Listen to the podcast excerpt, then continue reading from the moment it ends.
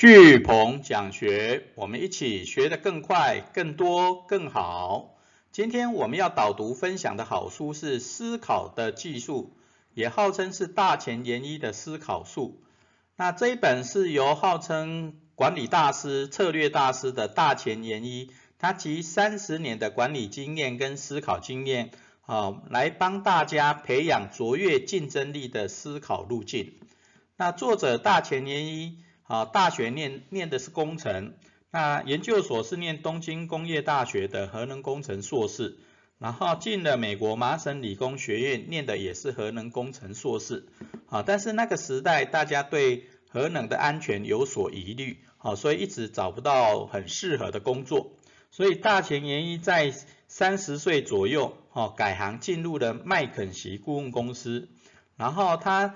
经过了三年左右，哈，把他的顾问的笔记，哈，整理成一本书，叫《企业参谋》。那这本《企业参谋》后来就成了管理顾问行业的，啊，经典，好圣经。OK，好，可见大前研一他的思考力跟知识整理的能力真的很强。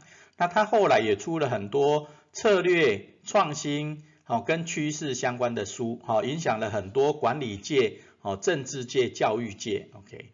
好，那它是由商周出版社于二零零五年所出版的一本经典书，那在二零一五年的时候又再版，哦，所以这本书真的是畅销的经典好书，哈，值得一读。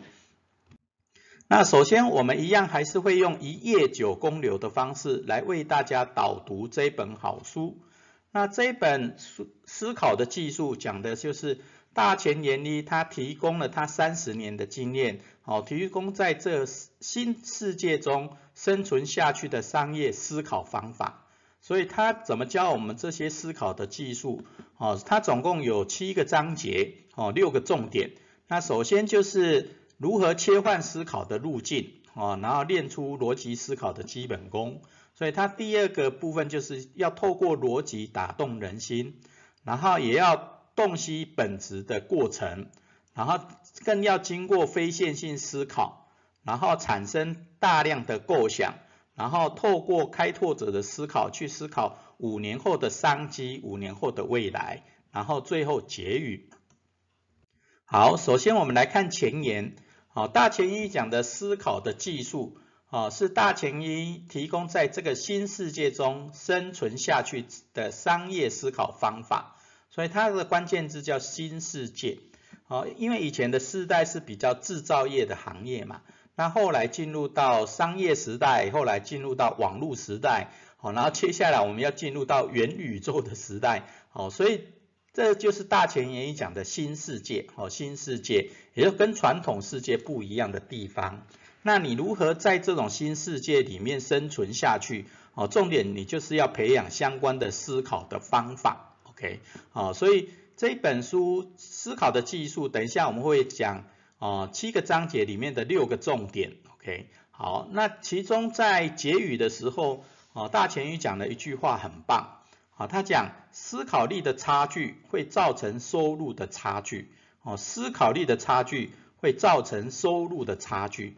哎，确实，这个越来在新世界，网络世界也好，元宇宙以后的世界也好，哦，知识吸收吸收的能力跟知识产出的能力就越越越来越需要。那这个知识产出吸收的能力就是思考力，所以思考力的差距就会造成收入的差距。OK，好，而且在新世界里，懒于求知的人将很快没有生存空间。哦，这这这句话真的已经在这一二十年已经被广泛的去引用，啊，因为懒于求知的人，好将没有生存空间，啊，这这确实啊，因为世界变化越来越快嘛，当世界变化越来越快，方法、工具、知识也变化越来越快，所以你懒于求知，当然你就跟别人的差距就越来越远，对不对？啊，虽然你会应用这些工具，但是能够设计出这些工具。然后设计出这些商业模式的人，然后勇于求知的人，哦，就会有更强的竞争力。啊，所以懒于求知的人将很快就没有生存空间，哦，真的值得我们警惕，跟我们努力去追求知识，然后化事成智，能够把知识用得出来，哦，创造相关的价值，OK，好，那接下来大前一跟我们讲的第一个重点就是切换思考路径，哦，切换思考路径，好，那要怎么切换思考路径？好，大前一就举他的例子，好，第一个就是我们前面讲的，好。大前一以前念的是核能工程，后来转型到麦肯锡当顾问。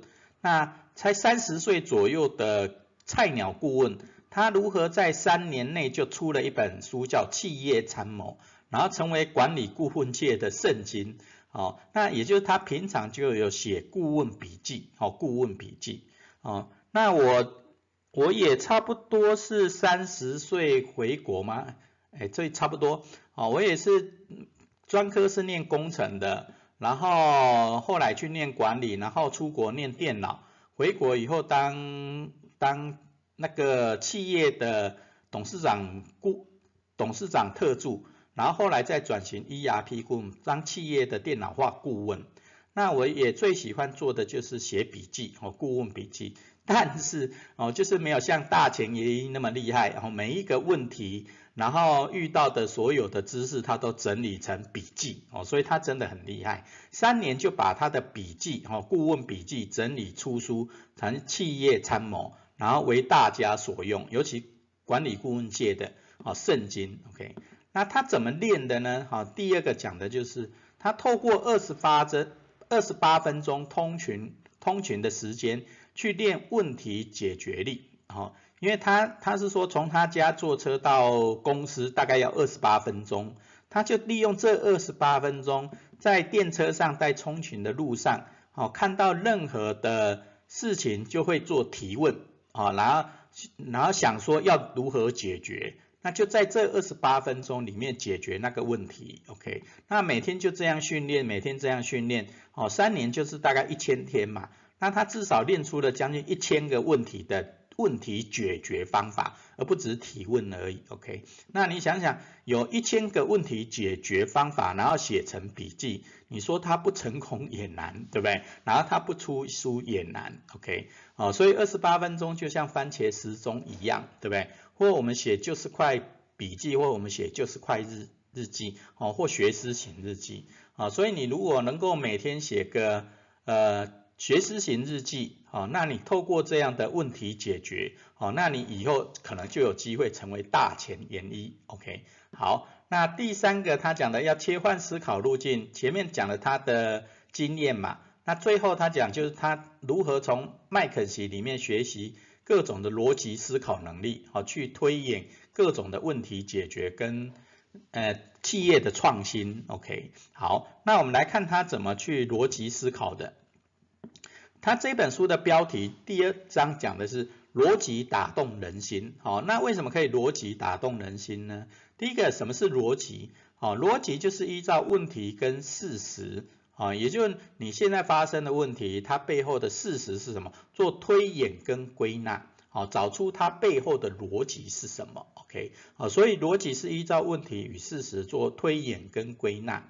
那它其中里面介绍一个好的方法，叫做金字塔结构法。哦，金字塔结构法。哦，就像这个，你要什么样的结论，必须先有推论。那有推论，当然会有子推论，对不对？那每一个推论背后一定都有子推论。那你把这这些综合以后，就是你的结论，对不对？那这就金字塔思考术或金字塔结构法。那它里面很重要的个关键字叫做。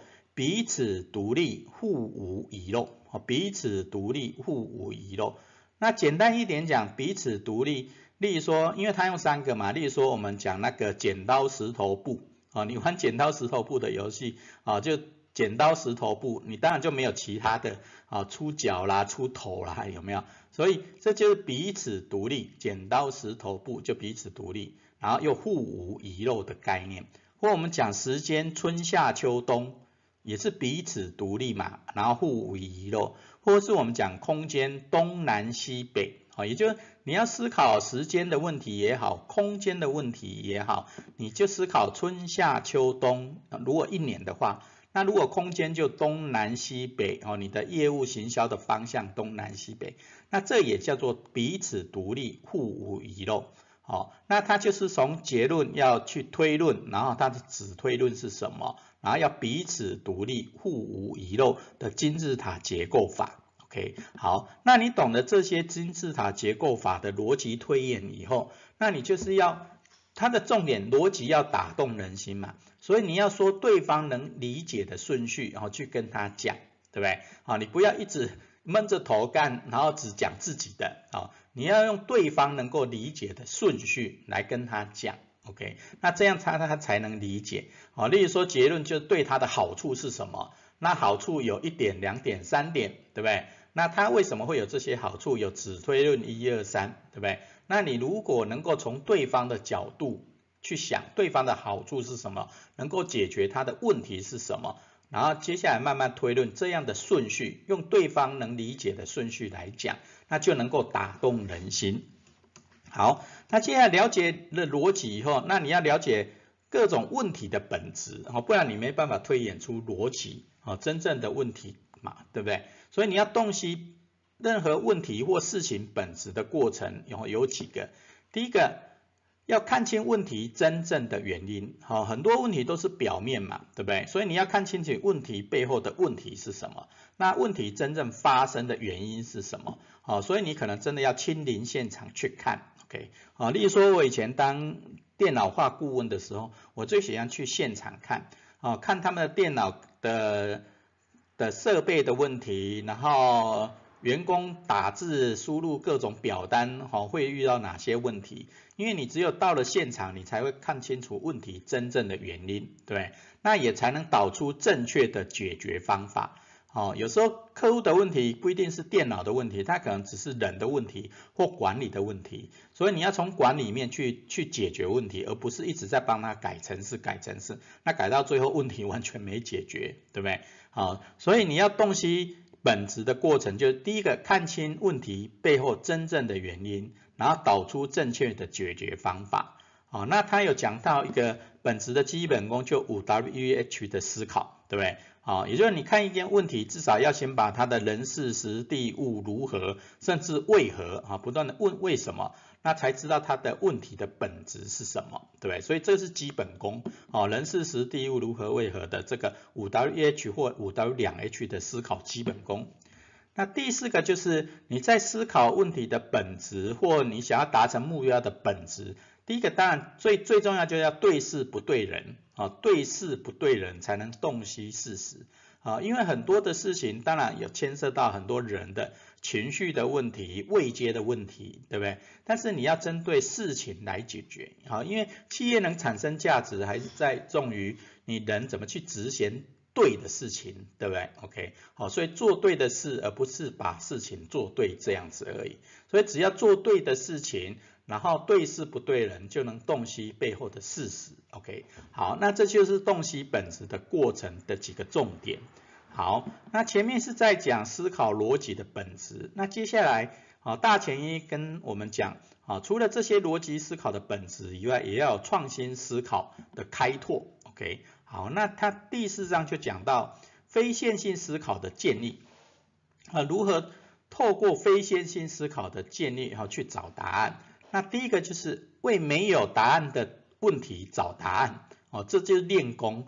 为没有答案的问题找答案，啊，因为这是我们平常在念书的时候，在学校念书，因为通常这问题，然后你就解答嘛，那你就是变有有有问题你就找解答，那那这种就变成你的一种习惯模式，那这样子其实比较没有办法激发一些创意或创新的解决方案，所以要要练功，哦，那第第一个练功就为没有答案的问题找答案，例如说。呃，教育的问题，好，教育的问题，每个人的看法不一样，对不对？好，那每个人教法不一样，所以你要不断的去如何教得更好，不断的去问如何教得更好，那当然会有各种不同的答案，对不对？那这种就是没有答案的问题，哦，没有答案的问题，哦，就像教育然后教学方法一样，啊，你只要能够找到适合的方法，哦，那就是好的答案，对不对？但是你要先练功，先为这种没有答案的问题去找答案，哦，不断的练功，不断的找出最佳解，对不对？哦，那练功练好了，你你就知道遇到什么问题，你就知道如何给他适合的答案好的做法。那第二个是学术派营生者下，街头营生者上，OK，哦，这就学术派太过重视知识嘛，哦，那他街头派就比较重视经验，对不对？哦，那知识有时候知识只是过去的经验所整理出来的嘛，但街头营生者他会马上把他的经验用在可以马上解决问题，没马上可以创造利润的问题解决方案上，对不对？所以他讲学术派经营者下，街头营生者上。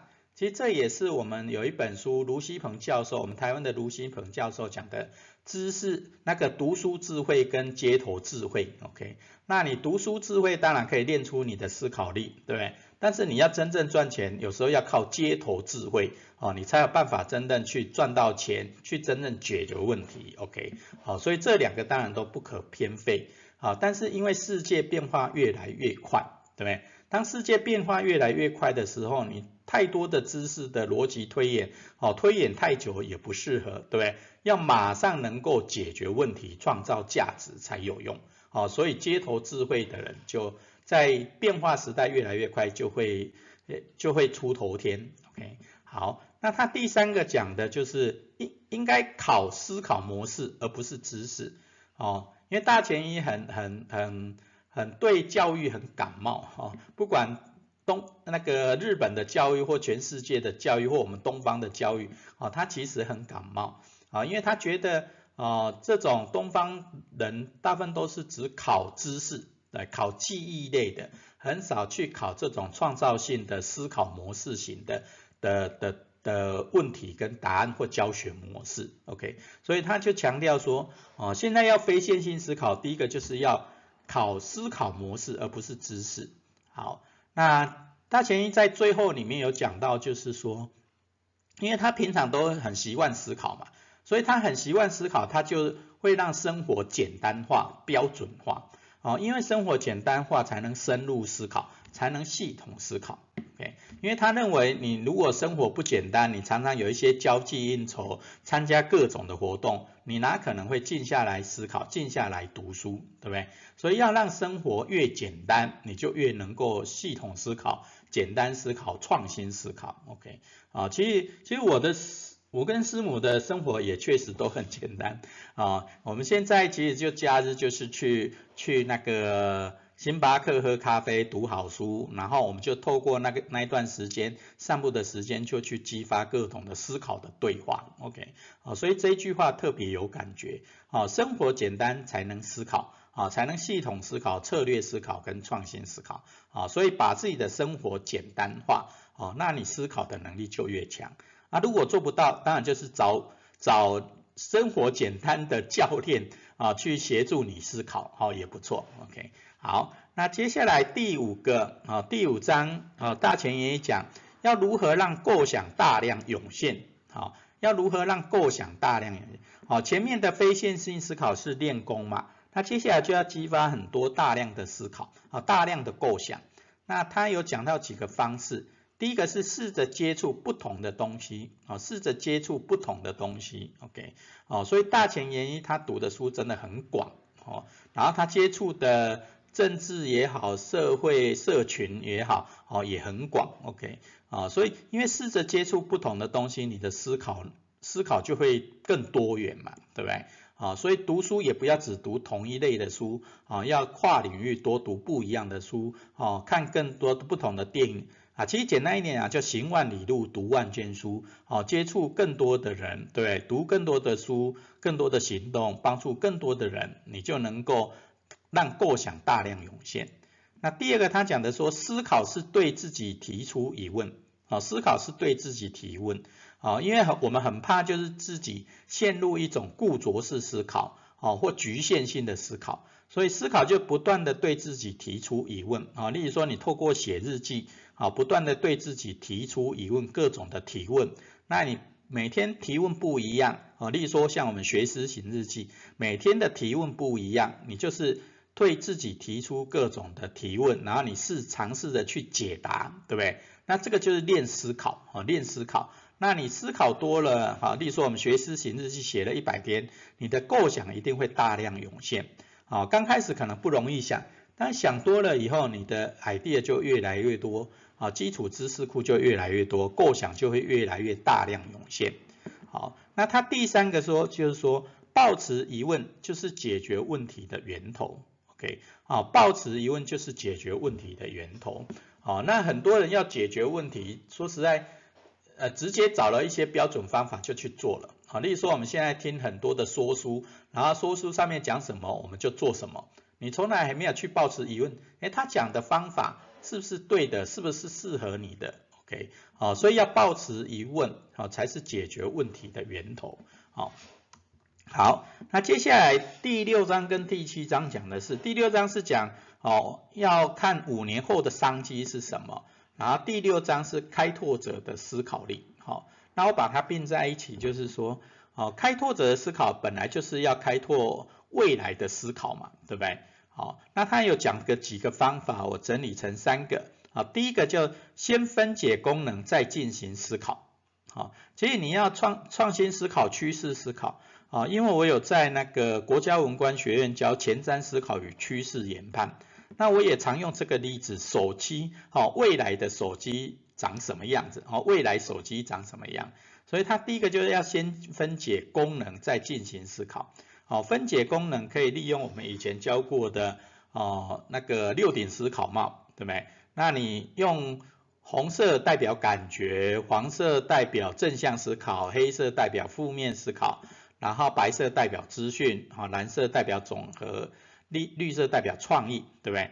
那这些你就可以先把手，例如说我们要手未来的手机，你可以先分解功能，好，例如说它有哪些功能，好，它可能是有通话的功能、网络的功能，然后甚至有荧幕画画的功能，对不对？好，以前我们手机可能只有按键的功能，对不对？好，那现在手机是属于触控式的荧幕，有 A P P 程式，对不对？哦，所以你就先把手机的功能先分解，啊，它可能有网络、有按键、有通话，好的各种功能。以后，那你分析完以后，那你希望未来可以有哪些功能？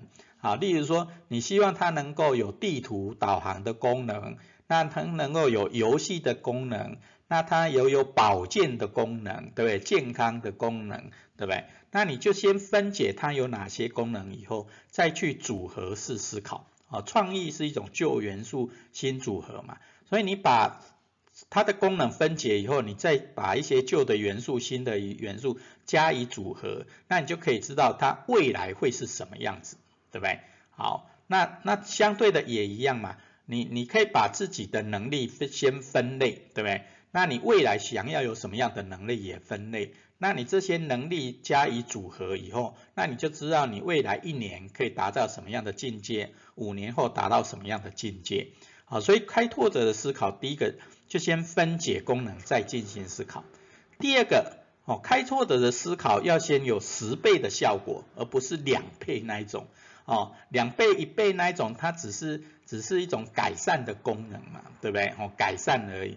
所以你要思想你未来的梦想目标哦，你绝对要用十倍甚至百倍的功能哦。例如说你要创业啊，你创业你要年收百万，那你创业年收百万是不是太低了一点啊？你的工作月收入至少三五万，对不对？一年要达百万可能也不会太难，对不对？你只要稍微努力加薪就有了，对不对？但是你如果要创业的话啊，你要跟人家不一样的话，你至少要十倍。对不对？比如说你创业，你要年收入至至少年营业额一千万以上，一亿以上，那你这样的思考，你的你的思考就会比较有大格局，对不对？那你就会也会想说，那你要达成这些目标，你就会想一些新的方法，对不对？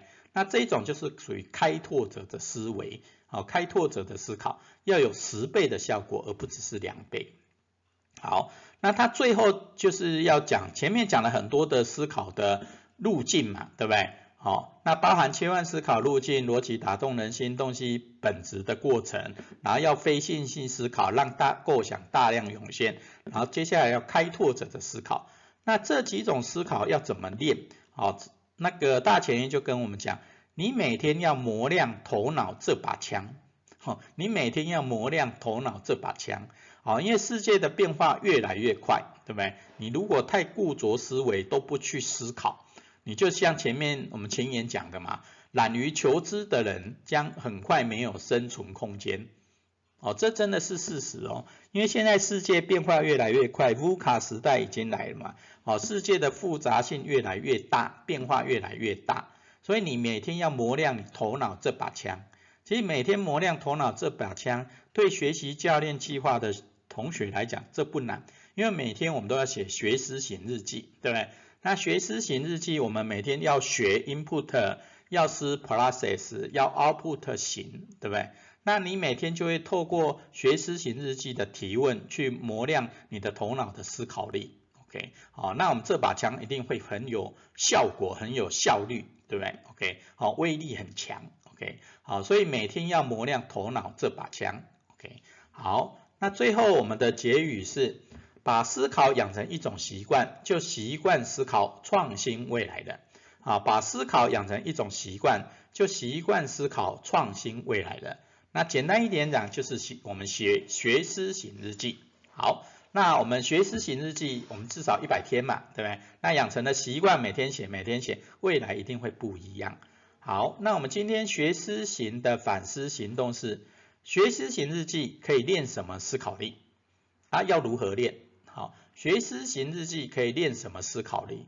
啊，我们可以查一下思考力有什么啊？创意思考力、逻辑思考力、趋势思考力、设计思考力，对不对？好，很多的思考力啊，你想一下，学思型日记可以练跟你有关的什么思考力？那要如何练？OK，好，那我们今天巨鹏讲学导读说书思考的技术导读就到这边，感恩。